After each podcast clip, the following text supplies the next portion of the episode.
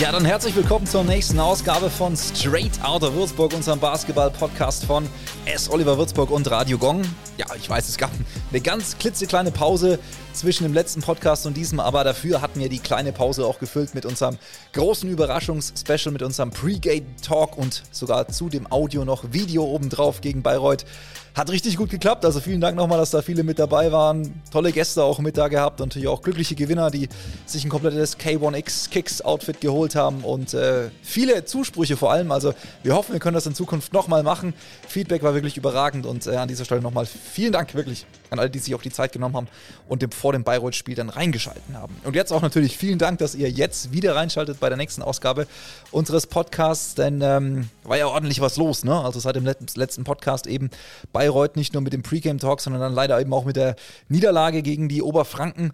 Dann das Krimi-Auswärtsspiel in Gießen, das wir ja ganz knapp gewonnen haben. Da hat, glaube ich, jeder so ein paar graue Haare bekommen oder ein, zwei Herztabletten einschmeißen müssen, damit wir das Ding noch über die, in diesem Fall Zeit gebracht haben. Aber Hauptsache, das Ding ist gewonnen gewonnen. Ähm, das ist eigentlich das Wichtigste tatsächlich. Ich denke, für Gießen schaut es jetzt ziemlich bitter aus und für uns dafür umso besser. Und ich denke, die Niederlage gegen Ludwigsburg, die war grob eingerechnet, um es mal so auszudrücken, aber definitiv mit einem großen und guten Kampf haben wir uns da gut geschlagen. Auch gegen unsere Ex-Würzburger John Patrick natürlich an der Linie äh, als Trainer von Ludwigsburg und auch Jordan Hals im Biene Meier-Outfit, wie wir so ein bisschen geschmunzelt haben, in Schwarz und Gelb steht ihm einfach nicht.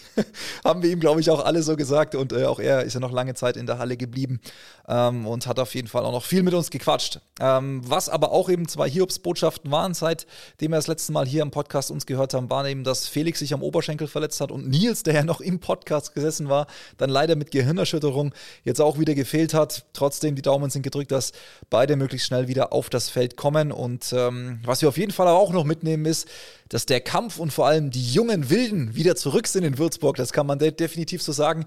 Denn Yoshio Biesse richtig wild gewesen, richtig ja, ins Rollen gekommen, kann man schon so sagen. Und einer natürlich vertritt unsere Farben mittlerweile als Würzburger ordentlich. Wenn da ein paar Fans in der Halle gewesen wären, wäre sein Name auch durch die Arena geschaltet, nämlich Julius Böhmer mit einem fetten Ausrufezeichen hinten dran. Komplett ohne Angst gespielt, hat richtig Laune gemacht. Der nächste Würzburger, quasi wirklich born and raised in Würzburg, wie Felix Hoffmann, Heuchelhof gespielt, dann bei uns ausgebildet worden und jetzt die ersten Schritte als Profi eben bei uns in der S. Oliver Arena in unserem Trikot. Und das natürlich tut gut zu sehen, wie so junge Jungs dann ohne Angst reingehen in solche Spiele und auch ihre ersten Punkte sammeln. Und ohne Angst spielt oft auch unser heutiger Podcast-Gast.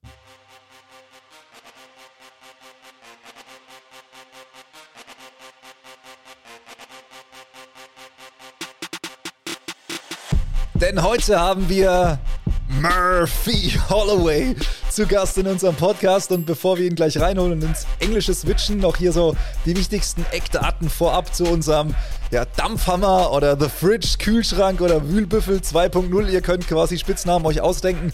30 Jahre ist er definitiv alt, 2 Meter 1 groß, 113 Kilo schwer und kommt aus Columbia in South Carolina in den Staaten natürlich. Und der Spitzname ist, den hört man auch öfters mal in der Halle, Murph in diesem Fall. Und ähm, ja, und er ist tatsächlich auch unser zweiter Jahr heiß ersehnter Neuzugang damals gewesen, als lange nicht klar war, wer kommt eben für die Verletzungen, nachdem Justin Sears, Brackett Chapman und Zach Smith leider raus waren. Und dann war er eben die große Verstärkung auf der großen Position.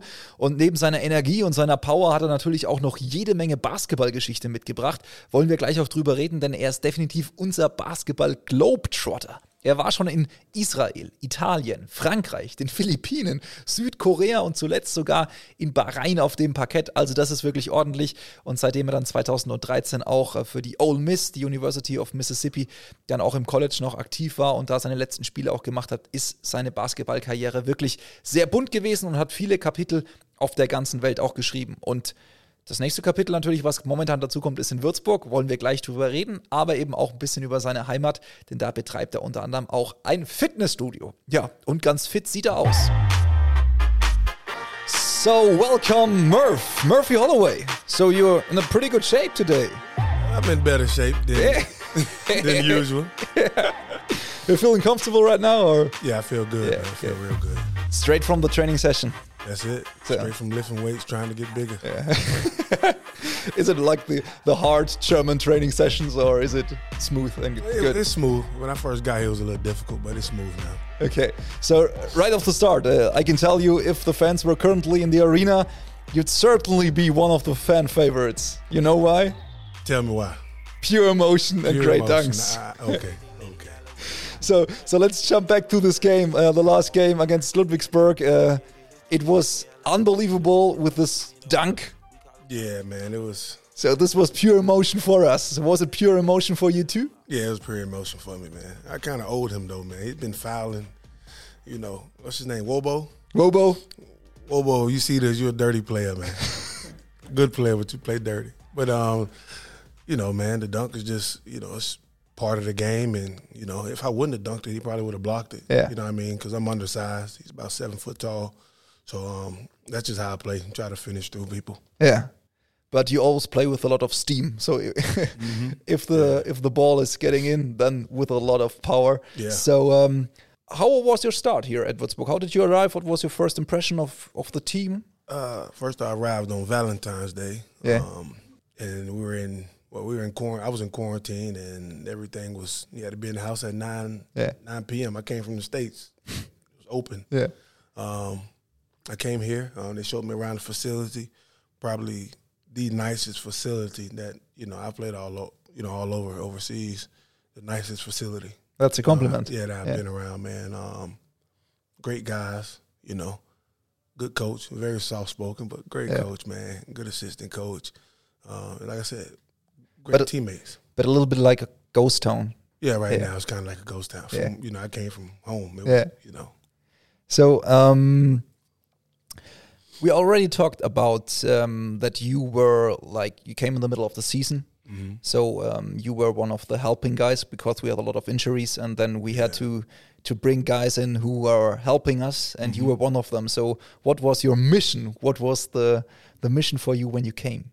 Ah, man, my honestly, you know, um, help the team out. Yeah. My main thing, you know, I didn't know, you know, I, I, when I got here, they kind of told me, you know, hey, we're trying to stay in the league. We had some injuries, um, you know, budget cuts, all kind of stuff. Um, you know, another mission I had, just you know, personal was just, you know, I've been in Asia for a while, and when you play in Asia, you kind of lose some respect in Europe. So I just kind of wanted to come and show like I can still play in Europe, you know, knowing that I played in Asia. But um, you know, mission and my mission is gonna be, you know, to win. That's the main goal here. Um, I think that's most guys on our team. Um, you know, I said we've been unfortunate with some injuries, but I feel like every guy here, you know, generally wants to win and not just get stats and stuff like that. Yeah. So so so you think we can stay in the league? Yeah, definitely. yeah, Yeah, definitely. I have no doubts. I mean, that doesn't cross my mind not staying. Good. You know, Yeah, that's good. So um, we talked already about the dunking against Ludwigsburg, and it's highly discussed on social media because um, it was put on like from the league on their uh, Facebook uh, account, and the fans can discuss. Uh, there about is it an offense foul or is it a defense foul? So now you can uh, have your point. I mean, now that I, I mean, it was kind of after I dunked it, I did hit him, so I'm gonna still say it's a defensive foul, but I definitely, you know, I hit him. Yeah. Um, I feel like it was, it wasn't before the dunk. It was kind of like with going up, man, and it was kind of with him coming, you know, towards me. Yeah, Um, hope he's okay, but um, defensive foul. Referee called it. Okay, so it's in the books. So Yeah, in the uh, books. in the books already. So um, despite your mass, you're extremely quick on the court. When I can say this, uh, you have quick hands and you can bring the ball like fast break. Is it like the spirit of a point guard in the body of a big man? I guess so, man. You know, but I get tired kind of fast too, man. So you know, you know, but that's that's from not playing for a while, man, and coming somewhere late and having to get in game shape. You know, with two two or three months in the season. Um, but yeah, man, I've I've always kind of been undersized big, and you know, just being undersized, you got to be able to handle the ball. Um, my favorite player is LeBron James, by the way. So you know, he's a great ball handler, and he's you know Yeah, kind of big. So, um, but since I was a kid, I've always kind of handled the ball. Um, so it just just something that keeps going. It's not nothing that I sit and work on at home. No, Okay. it's not. It's just been part of my game for a while. But when you're at home, you work in your own gym. Is it right? So you can have your own workout in your own gym. Mm-hmm. Yeah. That's quite impressive. Yeah, man. Um, I started the fitness gym during COVID. Okay. I felt like um, we started, me and one of my buddies who, I don't know if y'all have ever heard of a gym called Orange Theory. It's real big. It's like a billion dollar company. Yeah. Um, he worked at Orange Theory for a few years, and he was also my basketball coach my senior year in high school. He was about 24, I was 18, so we're close in age. And um, I, I reached out to him about it. I just kind of wanted a fitness gym because I was like, I want a place that I can train, I can get my own physical therapy. I don't have to go pay people and look Yeah, for people. yeah, yeah. So um, we talked about it, and he was like, you know, it's COVID. I'm like, perfect. Every other gym is shut down. COVID's going to be over one day. Then we open up, and everyone's looking for something new. Yeah. You know, they need memberships, and that's kind of how it went along, man. And um, you know, I also have a you know a basketball gym where you go and Yeah. train for basketball. Um, so we got everything, man. You know, I got to go to the basketball gym a little bit more this summer, and um, put some work in. You know, lose a few kilos. But when, when we talk about your gym, is, is it is there a philosophy? It's like CrossFit or is Yeah, it? it's, oh yeah, it's Yeah. Kind it's kind of like a, um, it's a boutique style fitness gym. okay. Uh, you can say some, you know, HIIT, um, yoga, Yeah. bar. Um, we do things that more like athletic things. You know, what I mean, we bringing like athletic things into regular, you know, everyday Yeah. people's life. Um, it's called Alpha One Fitness. So we got a class called Alpha Elite, which is more so like it's like athlete, alpha elite. Yeah. You know, we're using um, cones, drill, you know, cones, um, ladders, on the Versa Climber, speed treadmills. You know, things that regular people don't use on Yeah. a you know daily basis. So we bring all that into one. You know, and on certain days we have yoga. You know, so if you have a membership there, you can do yoga. You can do everything. Yeah. Yoga, regular fitness classes. Like you said, some are HIIT, some like CrossFit. You have days where it's just mobility, balance. You know, so it's a little bit of everything. Things that we do here. Um, I always tell our trainer, I'm taking some of this back home. Yeah. You know, I- Of I- course, I of ask him course. a million Yeah, questions, yeah. man, because I'm constantly trying to learn and Yeah. you know trying to better myself for Yeah. the future. So, you know, it's a you know we have a uh, recovery room where you can go and get Normatex, game ready, cupping, all kind of treatment. You know, um, over the summer is big for players who play in the NFL Yes, and players yes. who um, play in the NBA. That's from around our area. Yeah. They all come back, man. They want to train. So. Yeah. You played football too, right? Yeah, I played football, man. I, it wasn't. I was on the practice squad, so don't get it twisted. I wasn't. I wasn't playing every Sunday, Yeah. you know. But it was a, it was a great experience, you know. what I mean, and Which position? tight end, it's kind Tight of like a wide receiver, Okay. you know. But it was kind of hard for me to learn the plays too. I've never read a, a playbook. Okay. If you look at, if you can Google and look up an NFL playbook, you'll be like, what? It's like hieroglyphics. It's like you're reading something from the back in the day off stone. You know, it's no, it's definitely it's different, man. And um, Yeah. those guys are different too, man. You know, you think I'm tough, man. Oh man, you meet some Yeah. You meet some people who you think have no brain cells. So, so basketball was the better decision. Basketball was better for me. Yeah. Yeah, definitely. Yeah. But it's interesting. Uh, yoga and basketball, I never um, uh, connected this both things. But then I watched the documentary about Dirk Nowitzki, one of the famous player in the world, and he's Mm-hmm. Yeah. from Würzburg. So Yeah. he's he played in the same gym here. He played in the same facility, and crazy. and he he, he told uh, when he w- was over thirty, he started to doing yoga, and he was Mm-hmm. getting better and better as a basketball player. Yeah, we have yoga at the gym, but I don't do it enough. Okay. Just to you know tell you, but I don't do enough. Um, but it's been known Yeah. yoga, stretching, Yeah. just release and focus. You know, in basketball games, sometimes you lose your focus, and yoga helps you um, learn how to keep focus and things like that. Yeah. You've been in uh, pretty much countries all around the world. Mm-hmm. Um, so I have ideas. So I call some countries Yeah. And you call your personal highlight. It can be a, a dish, a, a game situation, a championship, whatever see. comes to your mind. Let's so let's start with Israel. The beach and the sun. Oh, The, weather. beach. The weather is amazing. Yes. Uh, Italy. Food. Pasta or pizza? Both. It's tough. that brick oven Or pizza ice cream. is unreal. I, I, see, I'm not a big ice cream fan. Okay. but that brick oven pizza, I like lasagna too. Okay. Yeah, yeah. France. Uh, Paris. Yeah. I mean, I like Yeah. you know being able to. I was close to Paris. You Yeah. know, catch a train, go to Paris, and just Amazing city. yeah, yeah. Yeah. So Philippines. easy practice. Okay. Ooh. But the worst thing about the Philippines, Yeah. the traffic. Oh my god. All the honky guys all the time like meep, meep, Bro, meep, bro, meep, the traffic is unreal in the Yeah. Philippines. Like it's unreal. Yeah. yeah. Did, did you drove there? No, Oh, I had, a dri-? I had a driver, and practice could be from the center to Yeah. here. It's taking you two hours. No. There's no way, man. There's no way. That's hard. Unreal. Yeah, it's unreal. So, Okay. So next country would be South Korea. Good money. That's honest. Good money, man. Bahrain. Uh, great weather.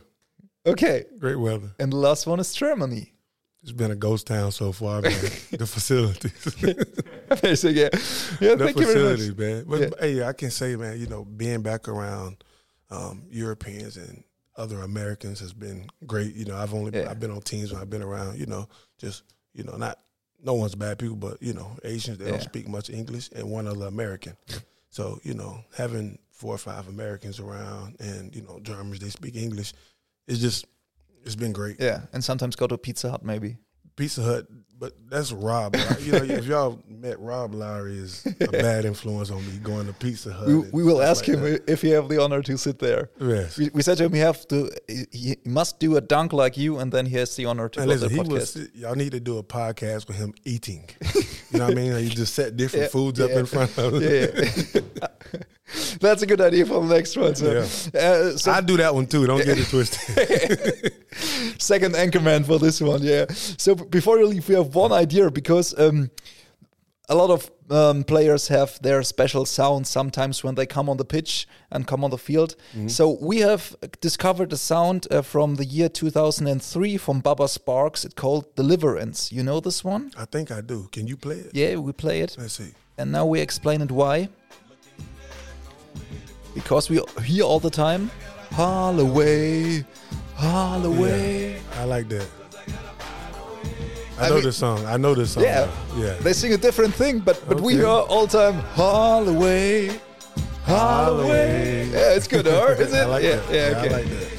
We have to play it when you come on the pitch. So yeah, Yeah. yeah, okay. So it's booked. Yeah. Yeah, that's it. So um, last thing that I ask you is, you have a favorite song? We have a podcast and we have a Spotify playlist where we play uh, songs from the players that, which they like. So is there a favorite song on your mind, or a favorite basketball song? What you connect with training, ba- playing basketball, being all being all around? If, it, if it's talking about basketball, it's a song by Kevin Gates, and it's it's so contradicting, but it's I don't get tired. okay.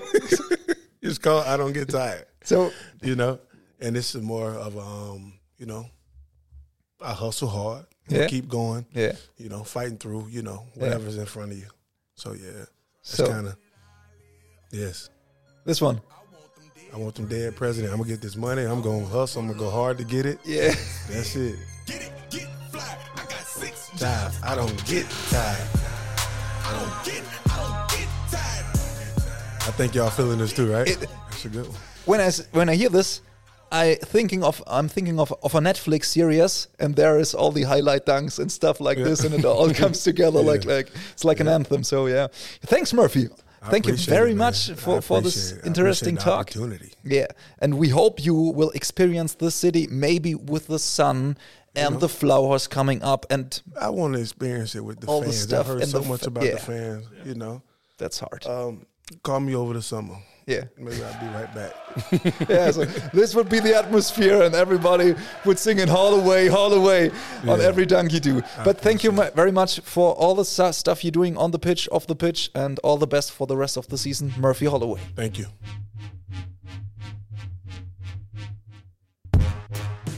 Ja, ich würde sagen, wieder was gelernt. Also es ist immer wieder schön und interessant natürlich mit äh, auch unseren Jungs, sage ich jetzt einfach mal, zu quatschen und einfach mehr über sie zu erfahren. Denn leider hat man ja nicht die Chance in der Halle mit ihnen mal beim Autogramm-Talk oder ähnliches mit ihm zu quatschen und so haben wir wirklich auch wieder viel erfahren über unseren Murph in diesem Fall.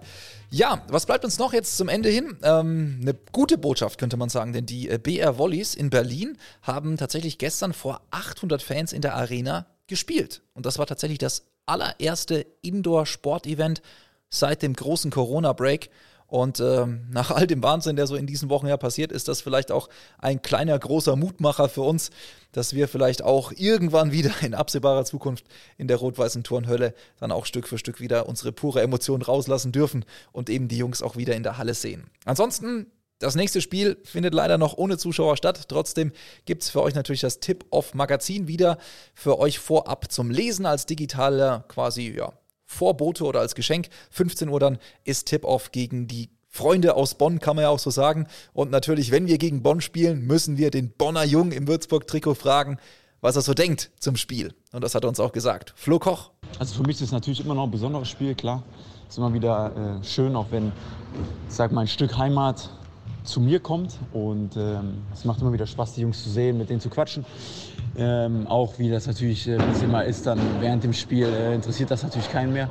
Und da geht es darum, dann äh, natürlich Bonn zu schlagen. Und was wir machen müssen, ist, glaube ich, aus den Fehlern aus dem Ludwigsburg-Spiel lernen. Ne? Das war ein bisschen, bisschen mehr äh, zusammenspielen, den Ball laufen lassen und äh, Bonn als Team schlagen wollen. Und dann kann das gegen Bonn funktionieren. Ne? Ähm, ist ja ein Duell auf Augenhöhe, zumindest sagt das die Tabelle. Das glaube ich auch. Also von daher ist, äh, ist da vielleicht der nächste Heimsieg äh, drin. Ja, und Flo höchstpersönlich kann nicht nur mit äh, Dreiern ordentlich Punkte beisteuern, sondern einfach auch als Glücksmaskottchen weiter wirken, wenn ich das so sagen darf. Denn seitdem er tatsächlich zu uns gewechselt ist als Bonner, haben wir vier von fünf Spielen gewonnen und nur das allererste Duell damals ging tatsächlich an die Telekom Baskets Bonn und seitdem alle letzten vier Duelle für uns entschieden, wenn eben Flo Koch auch mittun dürfte, wie man so schön ab und zu auch liest und auch hört als Formulierung. Ansonsten noch die ewige Bilanz, kurz zum Check noch, zehn äh, Mal haben wir gegen sie gewonnen, 17 Spiele gab es insgesamt, also das ist auf jeden Fall auch positiv und das Hinspiel natürlich auch für uns äh, bittersüß gewesen. Bitter, weil Justin Sears sich natürlich verletzt hat damals, ohne Fremdeinwirkung, das Kreuzband, wirklich ein bitterer Moment für alle. Und äh, dran trotzdem allerdings noch die Jungs mit einer unglaublichen Energieleistung und diesem 15 zu 0 Lauf am Ende noch. Und äh, da haben sie das natürlich auch für Justin äh, mitgewonnen und das war wirklich ähm, großartiges Spiel dann trotz alledem noch. Und äh, rund um Ostern gibt es dann auch keine Osterruhe. Ich meine, gut, die wurde von Kanzlerin Merkel ja eh abgesagt, aber auch der Gründonnerstag, der hat quasi ein orangenes Überraschungsei für uns. In diesem Fall kommen nämlich äh, die Ulmer, in diesem Fall wir zu Ulm, muss man sagen, in Ratio Farm, äh, in Ulm gegen Ratio Farm. Jetzt habe ich es vor lauter Eiern und Gründonnerstag kommt man da schon mal durcheinander. Und am Sonntag brauchen wir dann auch Eier im wahrsten Sinne des Wortes, wenn es gegen die Donnervögel dann äh, aus Oldenburg geht. Ja, und dann kommen wir langsam zum Ende in diesem Podcast. Es ging wieder schnell vorbei. Vielen Dank für alle, die jetzt bis zum Schluss wieder durchgehalten haben. Ihr werdet belohnt. Ihr hört schon im Hintergrund mit unserem großartigen Remix von Kuno von Sampa Partie, den wir alle so sehr feiern. Jawohl. Also, damit wollen wir auch so ein bisschen positive Emotionen, natürlich pure Emotionen zu euch schicken nach Hause. Wir fassen zusammen 1, 2 Siege noch. Dann haben wir zumindest unser Saisonziel erreicht. Heißt, wir bleiben in dieser Easy Credit Basketball Bundesliga erhalten und schaffen den Klassenerhalt. Ich gehe sicher davon aus, dass wir das schaffen und im positivsten Effekt natürlich nochmal mit dabei entwickeln wir auch weiterhin mit unseren jungen Spielern auch noch die Talente eben weiter wie Julius Böhmer und Co. und geben ihnen auch noch ein paar Minuten. Und jetzt gebe ich euch noch ein paar Minuten.